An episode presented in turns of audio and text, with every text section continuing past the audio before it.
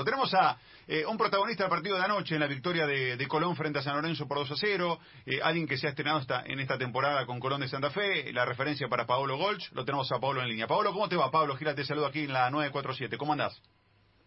Buenas tardes, Pablo. Bien, bien, bien. Contento después del triunfo de ayer. Buen triunfo, porque la verdad que eh, en la previa de estos partidos quizás se hablaba se hablaba mucho de San Lorenzo, del estreno de Abobe, y ustedes me parece que están ratificando un buen momento futbolístico. Sí, sí, porque, bueno, sabemos lo que es San Lorenzo, sabemos las individualidades que tiene, el plantel que tiene. Eh, fue un partido muy complicado, donde el primer tiempo fue muy trabado y quizá no fue lo que pretendíamos nosotros, pero el segundo tiempo quizás pudimos salir eh, más a campo rival y lo pudimos terminar ganando ante un rival, como te digo, muy complicado. Eh, Paolo, ¿sabes que recién discutíamos, ¿no? Y se, discute la presencia de uno, la ausencia de otro. Al defensor le da lo mismo, por ejemplo, que juegue un Ángel o Oscar Romero o que juegue un jugador más joven, con menos experiencia, o, o te cambia vos a la hora de defender y tomás otros recaudos? Eh, en este caso, ayer en San Lorenzo, me parece que había jugadores, eh, todo eran complicados, pero por supuesto sabemos lo que son eh, los Romero. A mí me ha tocado enfrentarlos ya hace varios años cuando jugaban en el porteño, en algunos Libertadores. Claro. Y la verdad que son jugadores muy desequilibrantes, donde en un mano a mano se pueden eh, complicar el partido, en un remate de afuera del área, porque tienen buen remate también. Entonces, me parece que hay que tener sus precauciones, pero los que jugaron ayer, eh, jugó Di Santo y la Ubita, me parece que son jugadores donde también son muy complicados. Entonces, eh, en un plantel así, cualquiera que entra o cualquiera que está en el banco, hay que tener eh, todos los recaudos necesarios. por las referencias que tenemos, Paolo, todos hablan maravillas de, de vos fuera del terreno de juego, cómo sos, de acompañar a los más jóvenes, un tipo que no levanta la voz si no es necesario. Yo ayer te veía dentro de la cancha cuando tenés esa cara de enojado y, yo me escapo, ¿eh? Digo, digo por esta jugada que, fue al comienzo de Di Santo con Lertora, que, que, le golpeó la ceja y lo lastimó.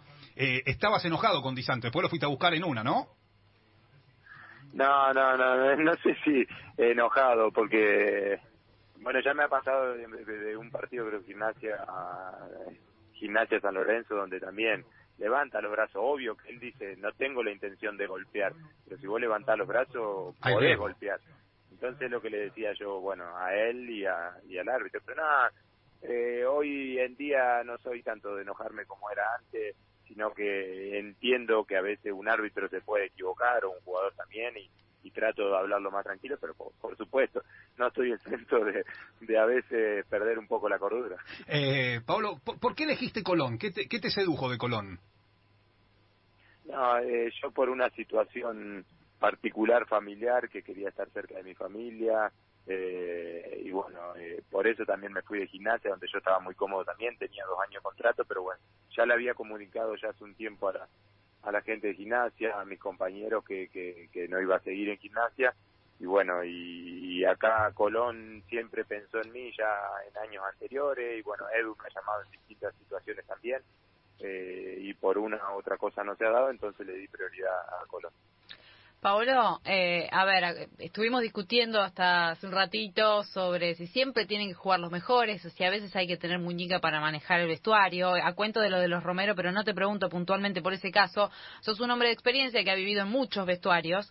Eh, ¿Para vos siempre tienen que jugar los de calidad o sentís que el entrenador a veces tiene que meter mano y saber cómo manejar los egos, saber cómo manejar los momentos de cada futbolista? ¿Qué pensás sobre eso?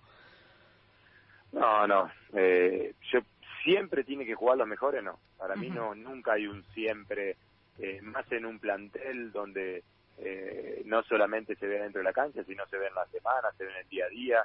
Mm. Eh, me parece que, que un entrenador que está todos los días eh, con el jugador sabe si tiene que jugar o no. Me parece que eso es fundamental estar en el día a día. Eh, por supuesto que eh, que si el que está bien o el que vos me decís los mejores eh, están en un buen momento, sí, ahí te digo, tienen que jugar pero también tenés que tenés que ver eh, a quién enfrentás, cómo se da el partido y lo que vos querés buscar. Eh, hay veces que quizás optás por otras opciones. Eh, Pablo, Fabi. Eh, Paolo, ¿qué tal? ¿Cómo andas? Un, placer saludarte. Eh, Pablo, quiero hacerte una pregunta más del juego. Porque hay una especie de prejuicio con la línea de tres y los dos carrileros, ¿no? Eh, hay como una sensación de que esto es defensivo y que evidentemente en algunos equipos no se podría ni siquiera aplicar porque son equipos grandes y demás. Y yo digo que a veces esto tiene mucho que ver con la característica de los futbolistas, ¿no? Cuando vos tenés a Vigo o Mesa, por ejemplo, en el caso de ustedes, o, el caso que tenían a, al lateral izquierdo, Escobar, que son jugadores de mucha de mucho este rasgo ofensivo, bueno, terminás defendiendo con tres. Pero yo te lo pregunto después de tanto tiempo. Eh, la diferencia entre esa defensa de 5-3 o la tradicional y si hay un prejuicio, vos también sentís que hay un prejuicio con eso. Eh, sí, puede ser que hay un prejuicio, eh, pero sí es cierto que puede ser defensivo o puede ser ofensiva. Eh, esto es así, a mí me ha tocado hacerla muchas veces, eh, bueno, con técnicos anteriores como el Turco, como la Volpe, y me parece que, bueno, el último tiempo que la hice con la Volpe en México era muy ofensiva, te ponía dos por afuera que, iban todo el tiempo al ataque y quedábamos todo el tiempo con tres y un volante central. Entonces, si vos te pones a pensar de esa manera, es ofensiva. Eh, si, a los dos carrileros lo hace de lateral, lo va defensiva. Eso depende, depende el, el partido como se da y depende el, las, las cualidades de cada jugador también.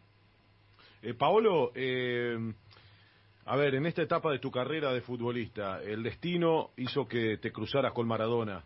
Eh, en el Lobo que te dirija Diego? ¿Qué, qué te quedó? ¿Qué te llevas? Eh, yo, yo, él me lleva a la selección a jugar un amistoso el último antes de Sudáfrica 2010 y ahí lo conocí. Eh, y la verdad que me que, estuve una semana con él en ese momento y, para mí era algo algo impresionante. Y bueno, ahora cuando me llamó para ir a gimnasia, eh, aparte de que yo quería salir de, de Boca, por una situación puntual de, puntual de que no tenía muchos minutos en Boca. Eh, para mí fue fue algo muy lindo que el llamado de él eh, y yo lo disfruté, lo disfruté mucho este año que, que viví al lado de él. Eh, él creo que disfrutaba muchísimo el día a día, estar con, con nosotros. Eh, le gustaba mucho ir a los, a los entrenamientos con nosotros, contar anécdotas. Nosotros cada vez que él hablaba queríamos estar cerca para escuchar me parece que eso, eso es algo muy lindo. Pablo, gracias por este rato. Eh, te agradecemos el, el, tiempo que nos diste eh, aquí en la 947 en, en esta moneda al aire. Gracias eh, y abrazo grande. Buen campeonato. Por favor, gracias por el llamado y bueno, un saludo a todos ahí.